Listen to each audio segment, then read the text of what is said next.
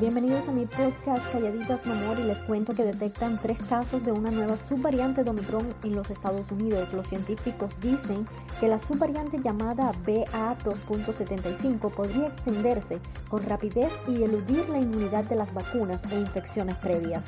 No está claro si podría producir una enfermedad más grave que otras subvariantes de Omicron con la BA.5 predominante en todo el mundo. Gracias por informarte conmigo. Yo soy Ladis Expósito.